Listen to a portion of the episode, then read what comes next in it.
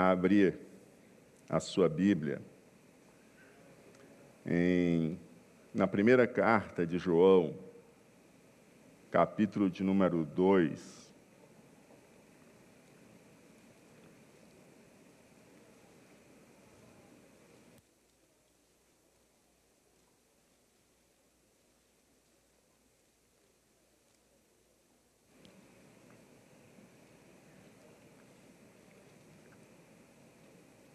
Versos 15 a 18.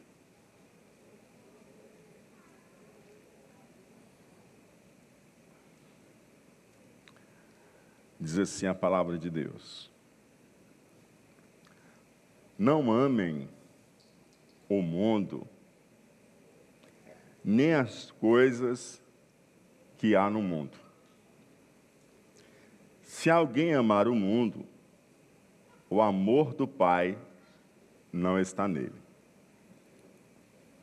Porque tudo o que há no mundo, os desejos da carne, os desejos dos olhos e a soberba da vida, não procede do Pai, mas procede do mundo. Ora, o mundo passa bem como os seus desejos. Mas aquele que faz a vontade de Deus permanece para sempre. Filhinhos, esta é a última hora. E como vocês ouviram que o anticristo vem, também agora. Muitos anticristos têm surgido. Por isso sabemos que é a última hora. Amém? Senhor, nós louvamos a Ti e te agradecemos por tua santa palavra. Como ela é especial, como ela é maravilhosa, Senhor. e só podia, Pai, porque não são palavras de homens, mas é a palavra de Deus. E por ser palavra de Deus, ela é fiel e digna de toda aceitação. E nós, Senhor Deus, aqui estamos para ouvir o Senhor falar conosco, através da tua santa e poderosa palavra. Fala aos nossos corações, ministra as nossas vidas. É assim, Senhor Deus, que nós choramos, ó Pai, agradecidos, porque sabemos que tu és Deus que fala. Muito obrigado. Te agradecemos, Senhor, em o nome de Jesus. Amém e amém. Glória a Deus. Esses versos da Epístola de João, eles nos deixam claro uma mensagem para nós que fomos chamados a viver com Cristo. Eles deixam bem claro para nós a seguinte mensagem: Mundo, ame-o ou viva. Diga comigo, mundo, ame-o ou viva. Tem um slide aí para ajudar vocês também. Mundo, ame-o ou viva. Essa é a relação que nós podemos ter com o mundo. Ou nós escolhemos amar o mundo, ou nós escolhemos viver. É muito simples o que Deus coloca diante de nós. Você pode escolher amar o mundo ou você pode escolher viver. Não é possível você amar o mundo e viver. Não é possível você viver e amar o mundo. Ou você ama o mundo, ou você vive. E é necessário se fazer uma escolha. E o apóstolo João, na sua caminhada com Cristo, no seu discipulado com Jesus, no seu testemunhar a vida de Cristo, a sua morte, a sua ressurreição e ser comissionado por Ele. Ele ser testemunha dos primeiros anos do estabelecimento da igreja, as primeiras décadas. Ele escreve essa carta, inspirado pelo Espírito Santo de Deus, e tão própria para os dias presentes. Ele diz assim: Não amem o mundo. Diga comigo, não amem o mundo E que mundo é esse que nós somos chamados a não amar? Em tempo que nós somos tão chamados a uma responsabilidade ambiental, a uma responsabilidade com a criação, é, será que não amar o mundo é, na verdade, desprezar essa criação de Deus? Será que não amar o mundo é descuidar desta casa que Deus nos colocou para morar, nesse jardim que Deus nos deu para cuidar? Certamente que não. Porque quando Deus criou o homem e a mulher, Ele deu ao homem e à mulher a responsabilidade de cuidar, de cuidar desse jardim, de cuidar dessa terra, de ser representante de Deus sobre a face da terra, de refletir a presença de Deus sobre a terra. Certamente não é também o mundo no que se refere à humanidade, porque João 3,16, o mesmo autor diz que Deus amou o mundo. Deus o quê? Deus amou o mundo. E nós que seguimos Deus somos chamados a amar o que Deus ama e a aborrecer, a odiar aquilo que Deus odeia e aborrece. Então, Deus amou o mundo de tal maneira que deu seu Filho unigênito para que todo aquele que nele crer não pereça, também não é o mesmo mundo que João está falando aqui em sua carta. Deus amou o mundo, ali é Deus amou a humanidade. E nós somos chamados a amar o próximo. Então, esse não amem o mundo não pode significar dizer eu não amar as pessoas. Pelo contrário, o Senhor diz para nós amarmos uns aos outros, e se amarmos uns aos outros, os de fora conhecerão que nós somos discípulos de Jesus. Mas ele diz para nós não amarmos somente uns aos outros, porque isso os gentios também fazem, amam aqueles que os amam. Ele diz para nós amarmos também aqueles que nos aborrecem, ou aqueles que se fazem inimigos de nós. Ele diz: amai os vossos inimigos. Ou seja, somos chamados a amar a humanidade, somos chamados a amar o outro, os outros, as demais pessoas, sejam elas nossas amigas ou não, somos chamados a amá-las, porque Deus amou o mundo quando o mundo ainda era inimigo de Deus. E deu seu filho para morrer por nós, para que nós fôssemos feitos seus amigos. Então, quando ele diz não amem o mundo, não é você destruir a criação de Deus. Quando ele diz não amem o mundo, não é você aborrecer o seu irmão, aborrecer as pessoas. Não, não amá-las. Não. Quando ele diz não amem o mundo, ele está falando de um mundo específico. E que mundo é esse que ele está falando? Ele está falando justamente daquele mundo em que às vezes você escuta essa expressão: ah, fulano de tal deixou Jesus, deixou Jesus e voltou para o mundo. Para que mundo ela voltou? Quando ela estava com Jesus, ela estava nessa terra, nesse mundo, nesse planeta. Sim ou não? Então ela deixou Jesus e ela foi para o mundo. Que mundo? Ela continuou nesse planeta, continuou nessa terra. Então, que mundo é esse que o João está falando? Ou então você já viu alguém testemunhar, quando eu vivia no mundo, e ela não continua no mundo, mas esse mundo é outro mundo. E que mundo é esse? Esse é o mundo que jaz no maligno. Esse é o mundo que está debaixo da autoridade, do domínio, da influência do príncipe deste mundo. Este é o mundo que faz oposição a Deus, ao seu reino, aos seus valores e à palavra de Deus. E que mundo é esse? É o um mundo que está guiado pelo espírito do anticristo. É o um mundo que está debaixo daquilo que se opõe a Deus, que se opõe a Jesus Cristo.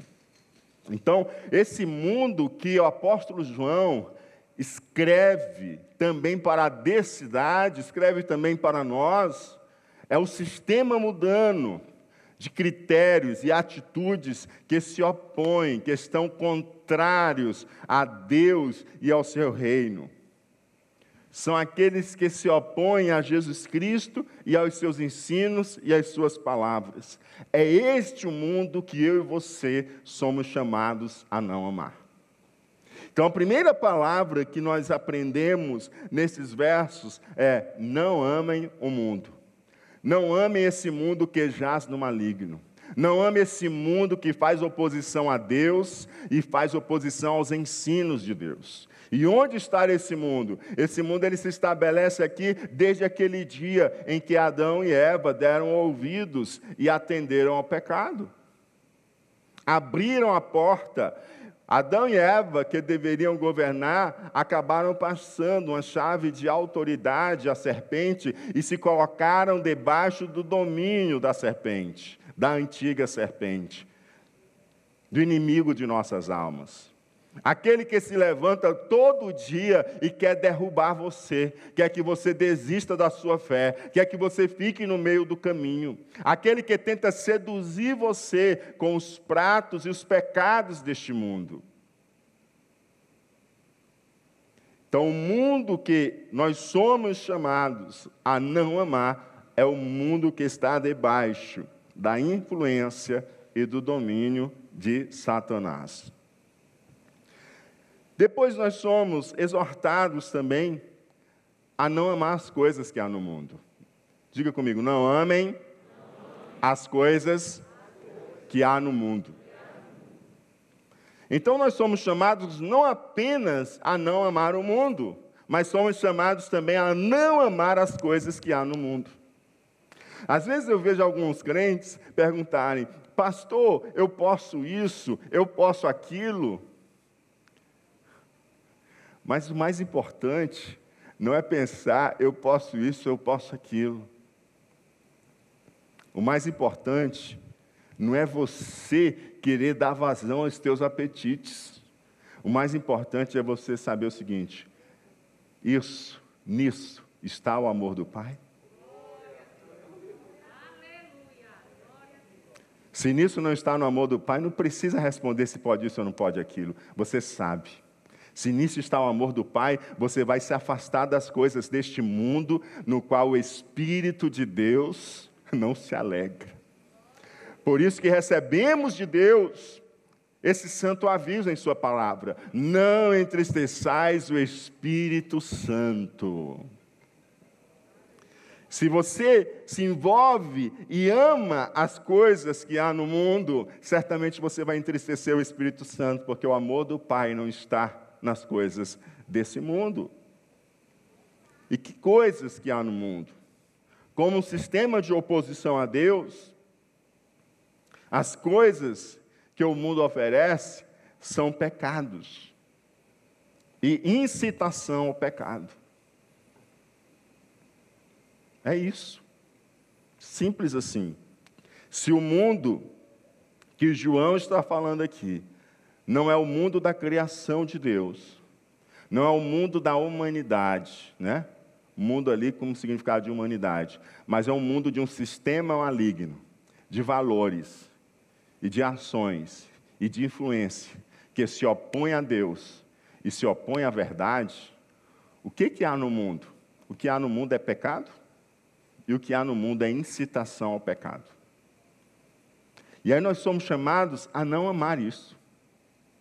E a incitação ao pecado, ela está cerca de nós. Ela está cercando-nos de todo lado. Todo dia você é desafiado a amar as coisas que há no mundo. E algumas pessoas com quem convivem com você estranham você não amar as coisas que há no mundo. Porque elas amam as coisas que há no mundo. E elas querem que você também ame as coisas que há no mundo. Mas a palavra de Deus diz para você: não amem o mundo e não amem as coisas que há no mundo. Ah, pastor, mas eu gostava. É, gostava. Agora é outra história. Agora você caminha com Jesus. Agora você é chamado a devotar o seu amor exclusivamente a Ele. Não dá para você tentar equilibrar esses amores. Isso é impossível. Porque quem ama o mundo, o amor do Pai não está nele. Repita comigo: quem ama o mundo, o amor do Pai não está nele. É uma escolha que a gente precisa fazer. Ou eu amo o mundo, ou eu vivo. Ou você ama o mundo, ou você vive. É interessante que o mundo pensa o contrário disso. Ah, eu tenho que viver a minha vida. É ou não é? Hã? Ah, você ah, é tão jovem, tem que viver a vida dele. Na verdade, é esse, a, a palavra certa não é essa. Essa é a narrativa para te engodar. A palavra certa e verdadeira é a palavra de Deus. Ela diz para nós: ame o mundo ou viva. O que, que você quer? Quer amar o mundo? Ame. Mas se não quer amar o mundo, quer amar a Deus, viva.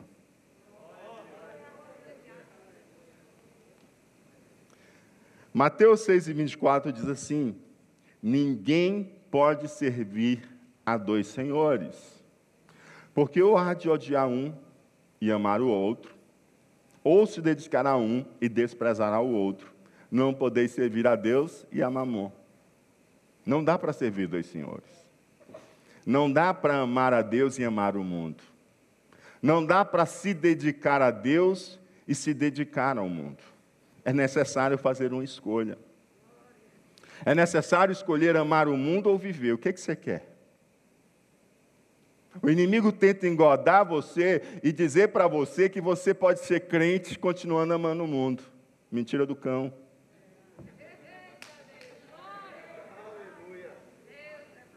E o pior é que tem muita gente se engodando aí com a graça que não é graça de Deus. Uma graça que é uma desgraça porque é uma pregação que nasce do inferno, é isso a palavra de Deus, nasce do inferno. A palavra de Deus julga essa pregação como uma pregação que nasce do inferno. Tanto é que quando o apóstolo Paulo repreende a igreja, ele diz o seguinte: ainda que lhe apareça como um anjo pregando a vocês outro evangelho, rejeitem, porque Satanás pode aparecer como se fosse um anjo de luz sem o ser.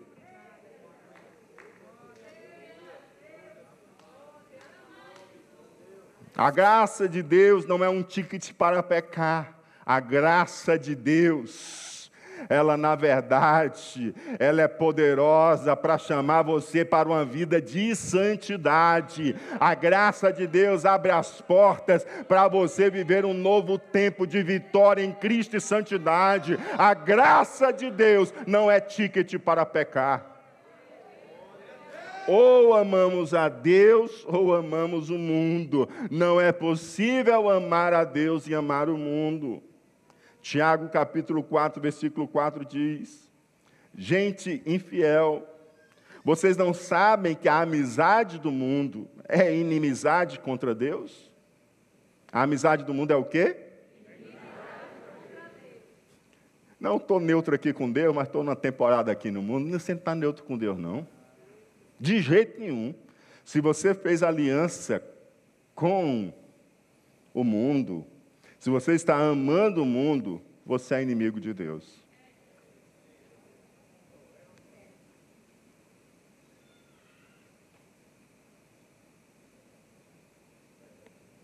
E a palavra de Deus continua: aquele, pois, que quiser ser amigo do mundo, se torna inimigo de Deus. Aquele que quer ser amigo do mundo se torna o quê? Você, hoje, olhando para a sua semana, que encerra-se para iniciar-se uma nova semana, como foi essa última semana? Você amou o mundo? Amou as coisas do mundo? Ou você amou a Deus?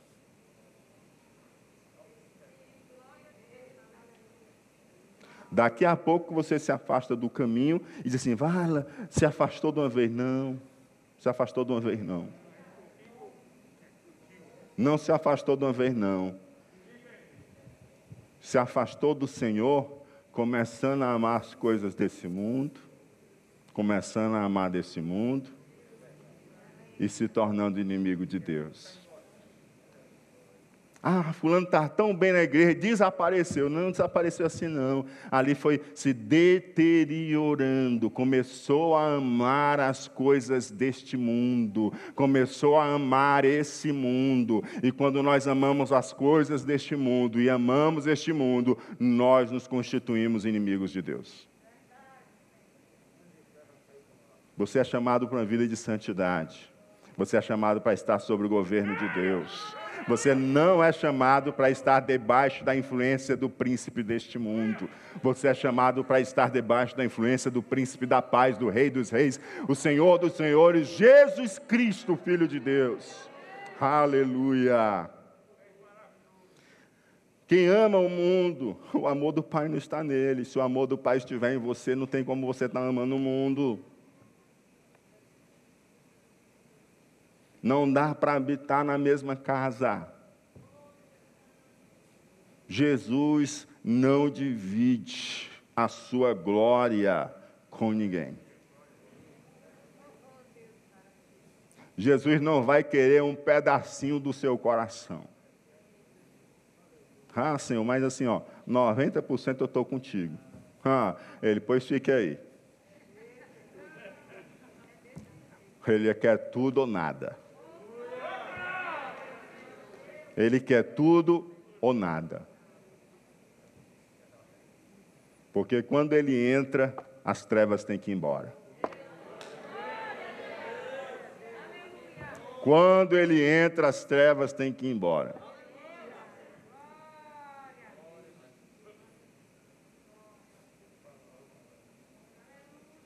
É diferente a vida de um crente.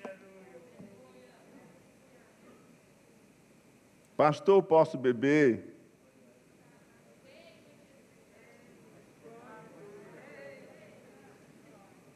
Pastor, eu posso ter vida sexual ativa com a minha namorada?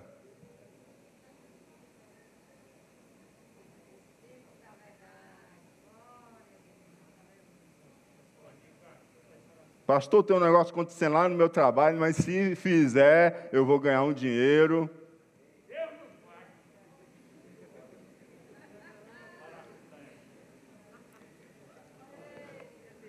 É muito simples. Você ama o mundo ou você ama o Pai? O amor do Pai está em você ou o amor do mundo? Se o amor do Pai estiver em você, a sua vida não é igual à vida de quem não conhece Jesus. Não pode ser. Porque quem não conhece Jesus está debaixo de uma influência desse mundo caído que faz oposição a Deus. Quem conhece Jesus tem uma vida diferente. E a diferença de quem conhece Jesus não é porque todo domingo ele está na igreja cultuando a Deus, não. É porque a vida dele é um culto a Deus todo dia. E por isso que ele se reúne no domingo, para se reunir com os outros crentes e louvar e adorar o Senhor.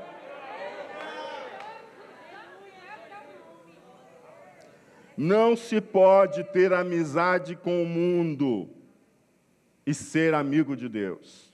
Quem escolhe ser amigo do mundo torna-se inimigo de Deus como a própria palavra de Deus nos diz. E por que isso? Porque o que há no mundo não procede do Pai. O que há no mundo não procede do Pai, mas do mundo. E o que Deus tem para os seus filhos procede dele. E de Deus só procede o que é bom. Ele é o Pai das luzes. Toda dádiva e todo dom perfeito vem dele. Dele só vem o que é bom. Essas coisas do mundo, que há no mundo, procede do mundo. E aí, o que, que é isso que há no mundo, que não procede do Pai, mas procede do mundo? Os desejos da carne, os desejos dos olhos e a soberba da vida. Diga comigo os desejos da carne, os desejos dos olhos e a soberba da vida. Isso procede do mundo. O que há no mundo está dentro desses três aspectos aí.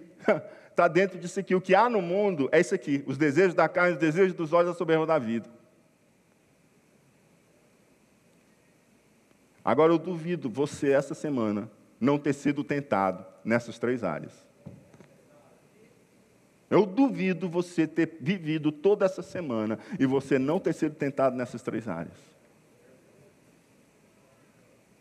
Porque o inimigo não desiste de tentar paralisar ou derrubar você. Mas o Senhor Jesus já nos disse que estará conosco todos os dias. Eu não te deixarei nem te abandonarei. Aleluia. Os desejos da carne. Gálatas 5, 24 a 25 diz que os que são de Cristo crucificaram a carne. Crucificaram o quê?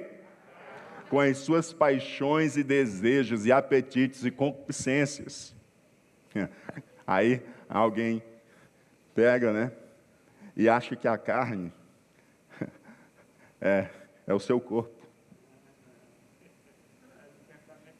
Aí você pega e vai procurar uma cruz para se crucificar. Não é seu corpo, não. A carne aqui diz respeito à natureza caída, humana, inclinada para o pecado.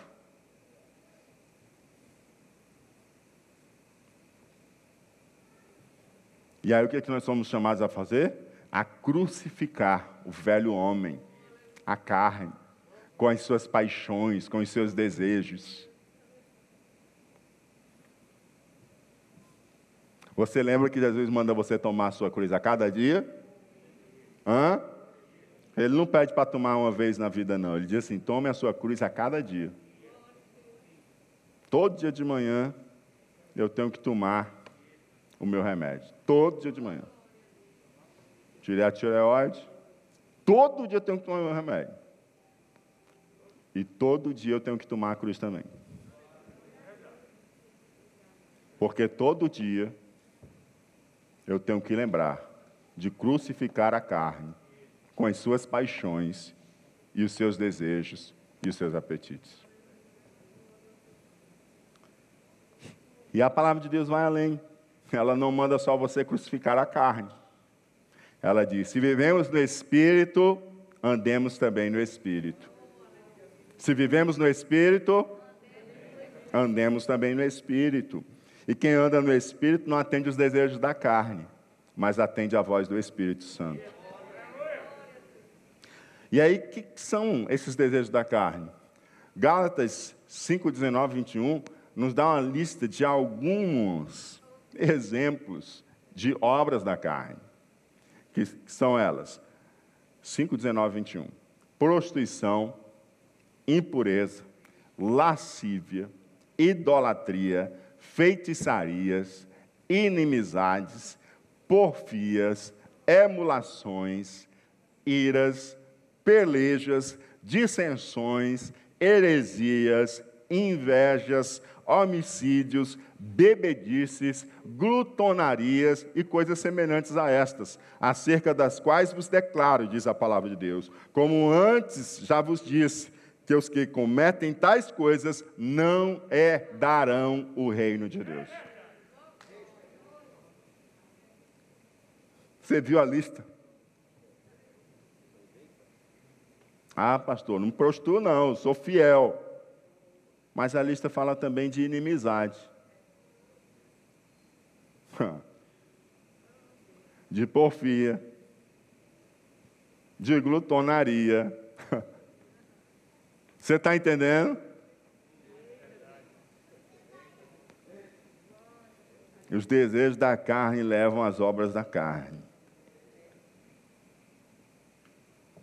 O Senhor não te chamou para ser dirigido pelos desejos da carne, mas o Senhor te chamou para ser guiado pelo Espírito Santo. Os desejos dos olhos. Os desejos dos olhos. Na, na, quando o pecado entra no mundo, você encontra os desejos da carne, os desejos dos olhos e a soberba da vida. E vendo Eva, o fruto da árvore, desejo dos olhos que era agradável para se comer, desejo da carne, e que alcançaria entendimento, sabedoria, soberba da vida.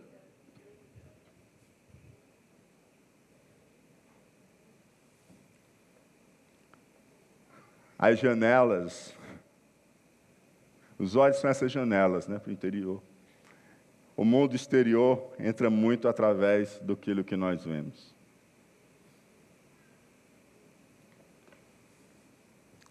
E um dos aspectos, eu sempre costumo dizer, nós somos muito enganados, muito enganados, pela era em que se enalteceu a razão. E fomos feitos racionalistas como se os seres humanos fossem só um cérebro. Nós somos muito mais complexos do que simplesmente os aspectos racionais. A razão tem o seu valor, mas ela não é deusa da razão. Deus não criou o homem só razão. O homem tem sentidos. O homem tem visão, tem audição, tem olfato, tem tato. O homem tem emoções, o homem tem volição. Se o homem fosse só razão, podia mandar fechar aí tudo que é agência de publicidade. Eu duvido qual é a agência de publicidade que tenta trazer você pela razão. Como é que ela conquista seu coração? Como é que ela faz você comprar o que você não quer comprar? Hã? Onde é que ela toca? O homem não é só razão. O homem não é só razão. Está vendo como é que o inimigo também tenta derrubar você? Com o desejo dos olhos. Ele quer tocar as suas emoções. Ele quer tocar e despertar os seus desejos através dos olhos.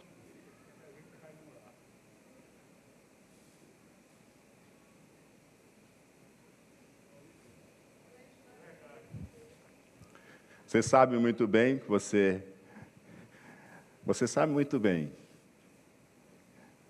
que até o que você paga hoje para assistir, na verdade tem gente pagando forte para introduzir uma filosofia, uma doutrina de vida em você. Porque ele entende que pelos olhos ele vai despertar desejos em você e vai moldar o seu comportamento e a sua vida.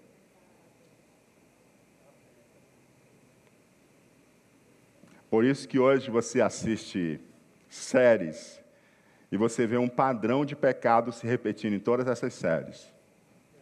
E você vê um padrão de critérios e valores que fazem oposição ao reino de Deus. Você sabe por quê? Aquilo não é em vão. Aquilo tem pauta e investimento internacional para fazer quebrar os teus valores de fé e tradicional, de confiança em Deus, para colocar em você algo diferente e que faz oposição a Deus e a Sua palavra. As primeiras vezes que você assistiu, você até teve uma certa resistência e oposição àquilo que você estava vendo. Mas à medida que os teus olhos foram ficando expostos àquilo, você começou a achar aquilo natural e hoje você já nem acha estranho. E talvez nem consegue mais perceber que esse padrão está presente. Mas não precisa ir muito longe naquilo que é produzido intencionalmente para poder mudar a tua forma de pensar. E colocar você, um soldado do mundo, dentro das fileiras dos que se reúnem para adorar a Deus. E você nem se percebe que se tornou um zumbi. Porque você foi se afastando de Deus e foi amando mais o mundo e o que há no mundo do que amando a Deus.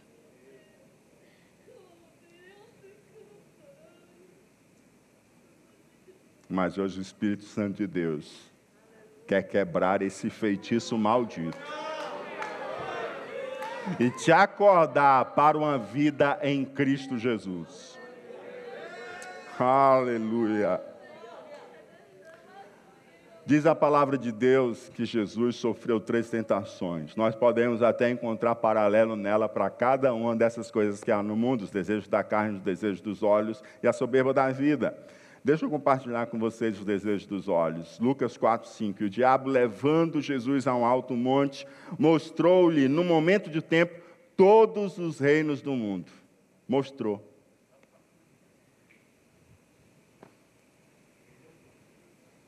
Mostrou. Olha aqui todos os reinos do mundo. Vai ser tudo teu.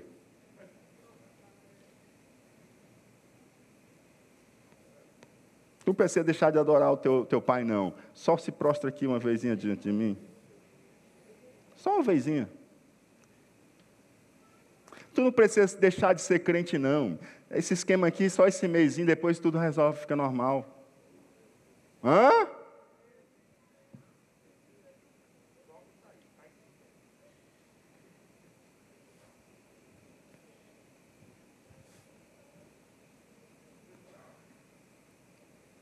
Os desejos dos olhos.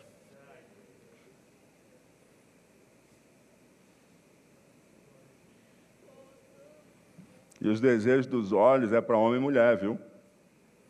A mulher pensa logo que é só dos homens, né? É, para homem e mulher. E os homens se cuidam ainda mais.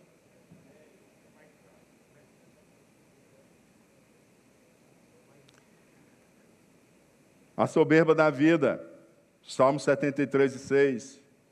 Pelo que a soberba os cerca como um colar.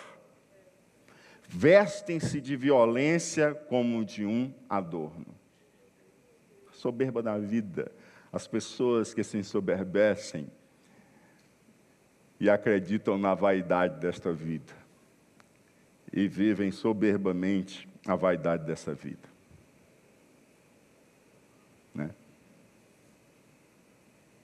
Ostentações, Tem crente até ouvindo funk ostentação, né? É soberba da vida ali, colocado de modo artístico. Não sei como é que chama aquele de arte, né?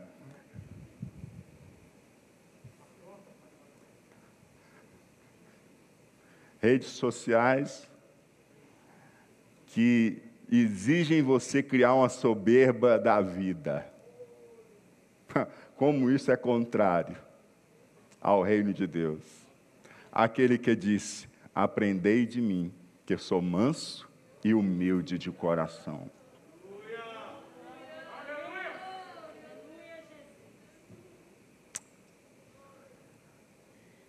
E essa soberba é tão vã, tão vã, que até os dispositivos apontam para o quanto ela é vã, quanto ela é, é vaidade menos de 24 horas, toda aquela soberba sua se foi.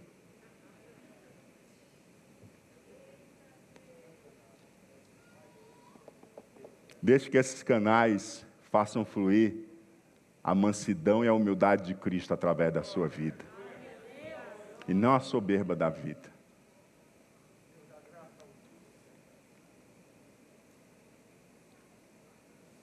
A Bíblia fala para a gente em Tiago capítulo 1, verso 13 a 15. Ninguém sendo tentado diga, de Deus sou tentado, porque Deus não pode ser tentado pelo mal e a ninguém tenta. Deus não tenta. Tá? Deus prova, mas ele não tenta ninguém não. Porque quem tenta, tenta para derrubar. Mas quem prova, prova para provar. Mas cada um é tentado quando atraído e engodado pela sua própria concupiscência, pelo seu próprio desejo. Depois, olha, é atraído pelo seu próprio desejo. Depois, havendo a concupiscência, o desejo concebido, ele engravida, né? Você começa a engravidar aquele desejo dentro de você. E ele dá a luz. Ele dá a luz o quê? O pecado. E o pecado sendo consumado, gera morte. Por isso, mundo, ame-o ou viva. Amar o mundo é conceber e dar a luz ao pecado e morrer. Amar a Deus é viver. O mundo e seus desejos passam. Digam comigo: o mundo e seus desejos passam o mundo e os seus desejos passam, mas quem faz a vontade de Deus Mas quem faz a vontade de Deus, mas quem faz a vontade de Deus, permanece para sempre. Aleluia! Esse mundo é efêmero, esse mundo é passageiro, os desejos deste mundo também vão passar. Em Apocalipse, o espírito deste mundo, ele é materializado na Babilônia. E é certo que haverá a, grande Babilônia, ela vai passar, e é certo que a Babilônia, ela terá uma grande queda. Ela terá ou seja, ela vai passar. Apocalipse 18, 2. Então exclamou com potente voz, dizendo: Caiu, caiu a grande Babilônia e se tornou morada de demônios, covil de toda espécie de espírito imundo e esconderijo de todo gênero de ave imunda e detestável. A Babilônia vai cair, esse mundo vai cair, e os desejos desse mundo vai cair, e aqueles que amam esse mundo também cairão. Apocalipse 18, 5. Porque já os seus pecados se acumularam até ao céu, e Deus se lembrou das iniquidades dela e trouxe juízo, derrubou. Ou seja, não pense que vai passar imune, o Senhor trará juízo, Satanás será de vez derrotado, e o nome de Deus será exaltado. Esse mundo que jaz no maligno, ele pisará a cabeça da serpente, e a morte será de vez vencida. Aleluia. O mundo e os seus desejos passam, mas quem faz a vontade de Deus permanece para sempre. Aleluia. Porque aqueles que confiam no Senhor, quem confia no Senhor, ama o Senhor e não ama o mundo. Porque aqueles que confiam no Senhor são como os montes de Sião que passarão. É assim? Hã?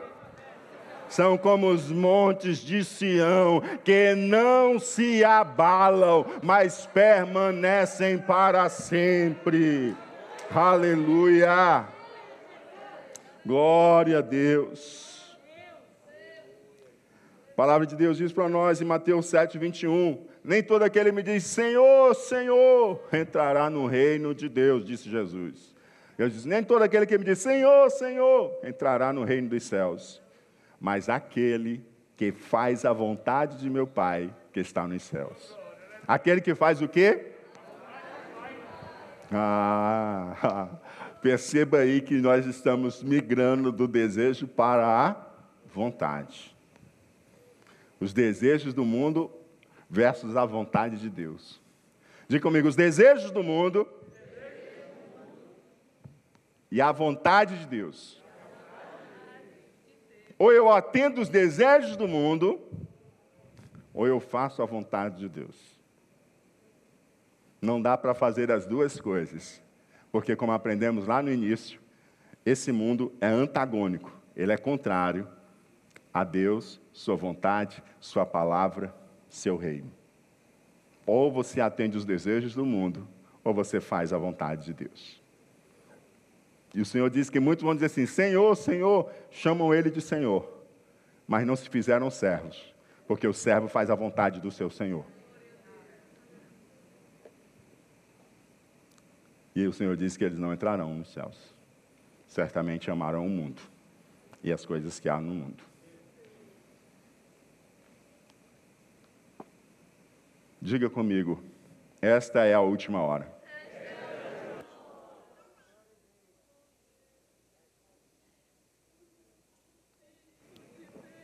Esta é a última hora. Porque já, como diz o apóstolo João, filhinhos, é já a última hora. E como ouviste que vem o anticristo, também agora, muito se tem feito anticristo, por onde conhecemos que já é a última hora. Você está entendendo que a última hora não vai chegar? Que a última hora já chegou? Você está entendendo que nós já estamos na última hora?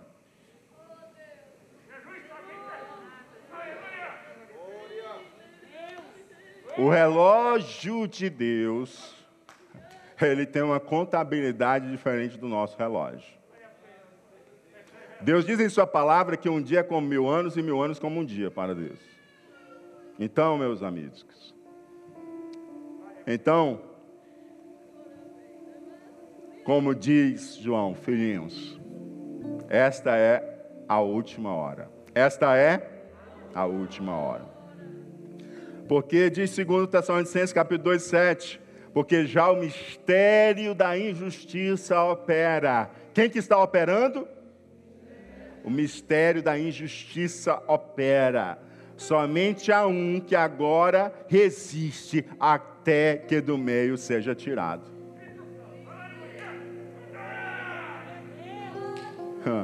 E quando é que isso vai acontecer, amado? Quando a igreja for arrebatada. Então, esse mistério da injustiça que opera, ele vai ter um outro avanço de operação sobre a face da terra. Efésios 2 e 2. Em que noutro tempo andaste segundo o curso deste mundo, segundo o príncipe das potestades do ar, do espírito que agora opera nos filhos da desobediência, ou seja, o mundo e o que há no mundo, debaixo do príncipe das potestades. Aí o que, que Efésios 6 e 2 diz para você e para mim? Nós vamos ver manifestação desse ministério da injustiça operando em estruturas, em governos, em pessoas, em ideologias, em filosofias. E pasmem, até dentro. Dentro da igreja visível, mas não da igreja verdadeira, que subirá para morar nos céus com Jesus. Mas a palavra de Deus diz para nós que a nossa luta não é contra carne e sangue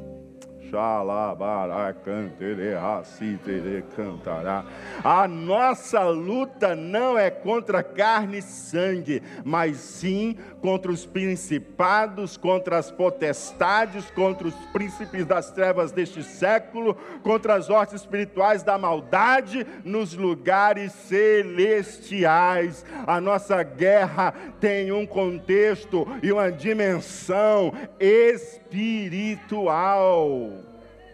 Aleluia! Você é chamado para essa batalha espiritual. O espírito do anticristo já está no mundo, como disse o apóstolo João, e ele está em operação.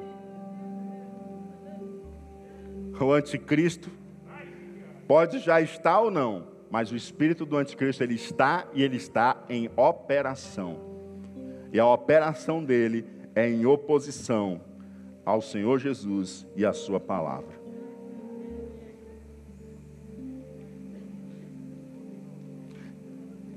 Esses últimos dias nós tivemos vários aspectos que mostra a operação do ministério da injustiça, do mistério da injustiça, que mostra para a gente também esse espírito do anticristo agindo em nossos dias.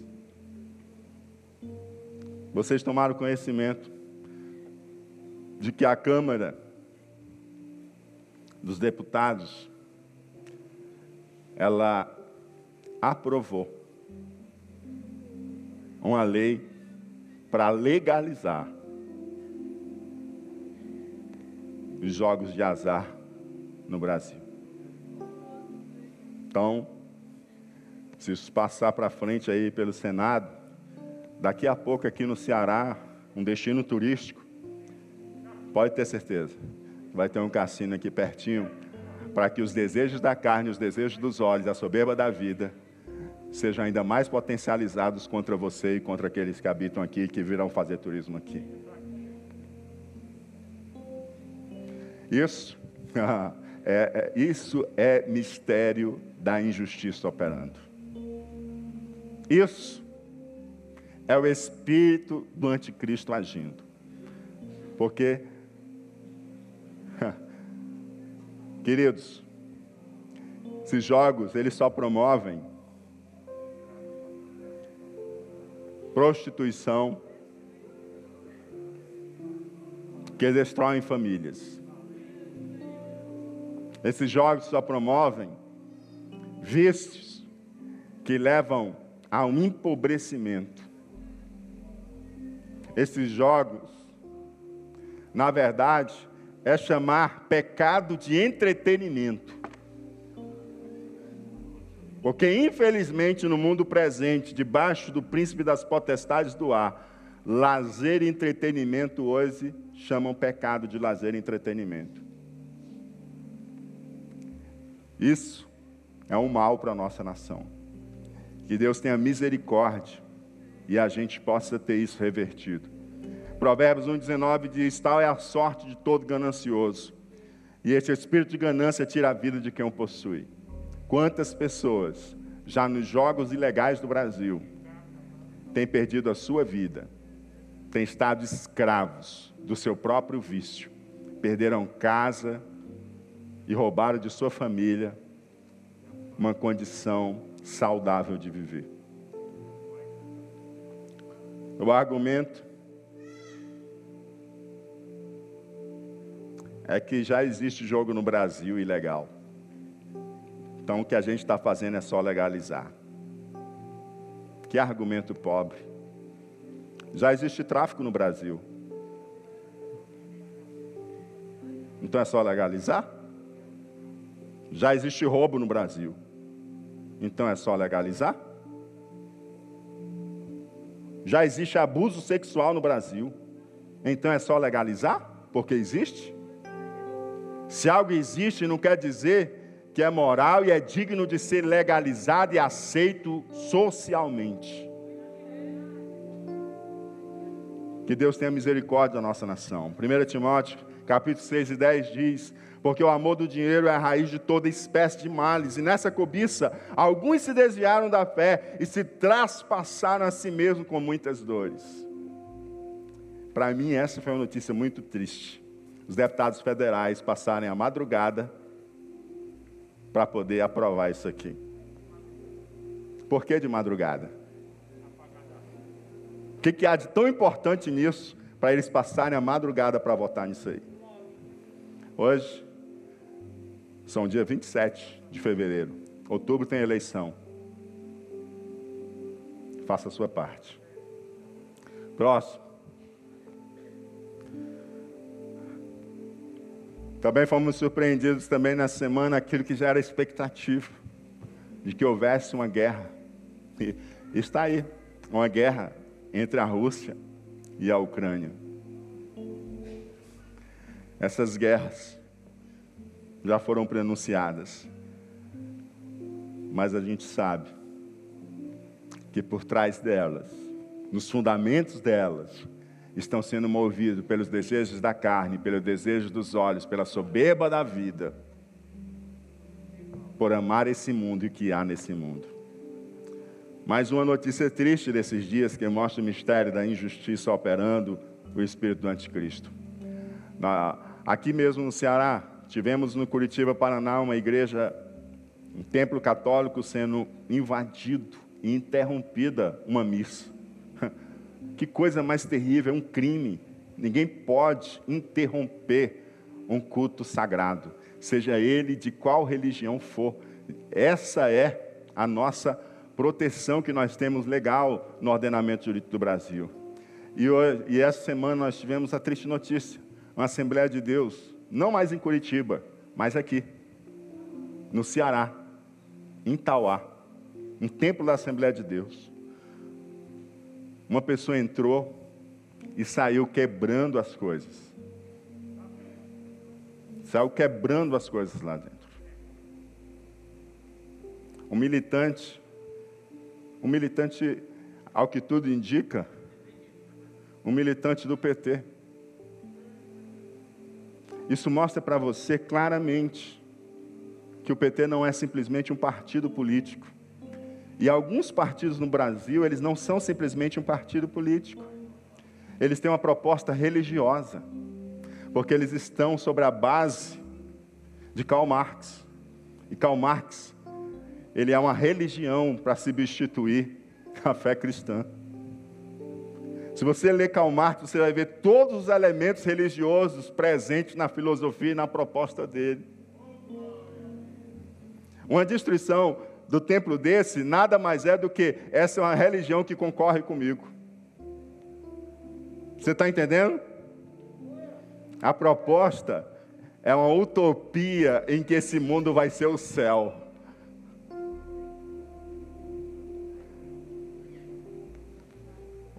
O meu céu não é fruto da construção das mãos humanas e de uma revolução social. O meu céu não é resultado da escolha de um modelo econômico. O meu céu, onde eu vou morar, ele é criação do Deus Todo-Poderoso que criou os céus e a terra. Aleluia! Glória a Deus! Aleluia!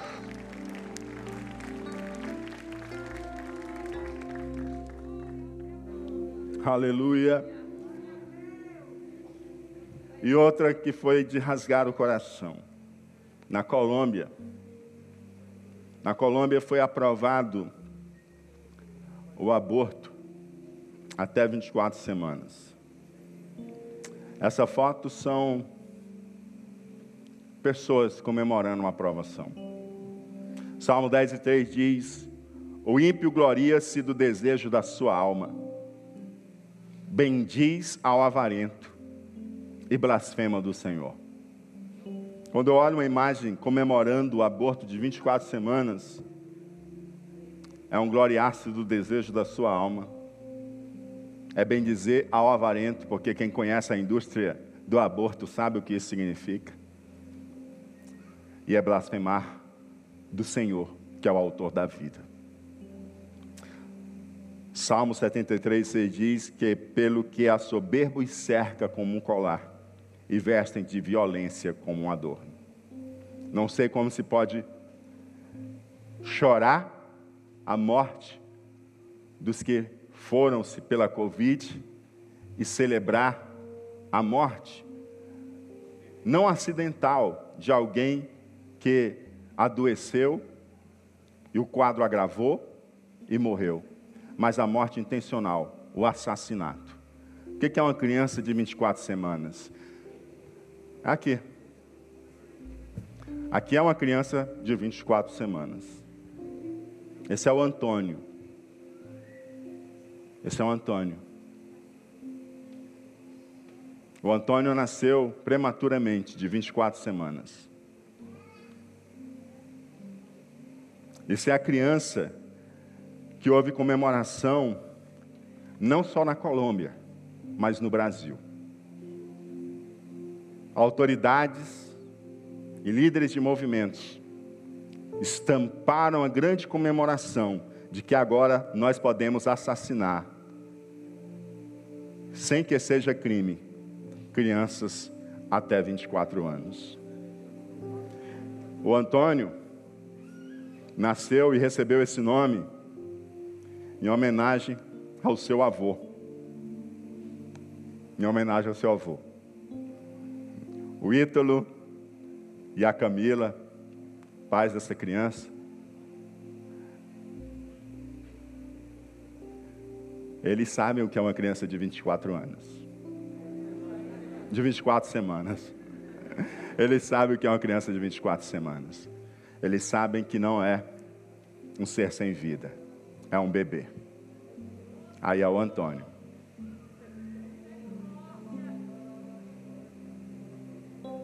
Nós não podemos amar esse mundo e não podemos amar o que há no mundo. 24 semanas. Olha um videozinho dele aqui, ó.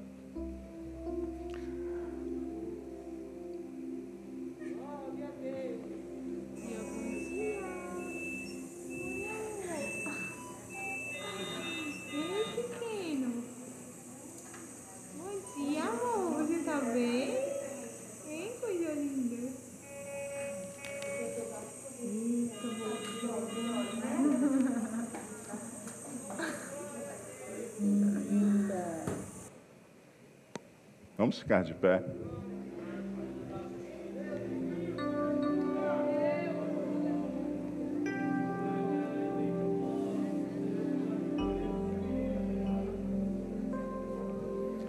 Nós não podemos amar esse mundo e o que há nesse mundo. Nós não podemos colocar-se de lado do discurso daqueles que amam esse mundo e amam o que há nesse mundo. Nós somos o povo de Deus. Nós somos o povo do autor da vida. Nós somos o povo a favor da vida. E é por isso que pregamos Jesus Cristo, porque Ele nos resgatou da morte para a vida.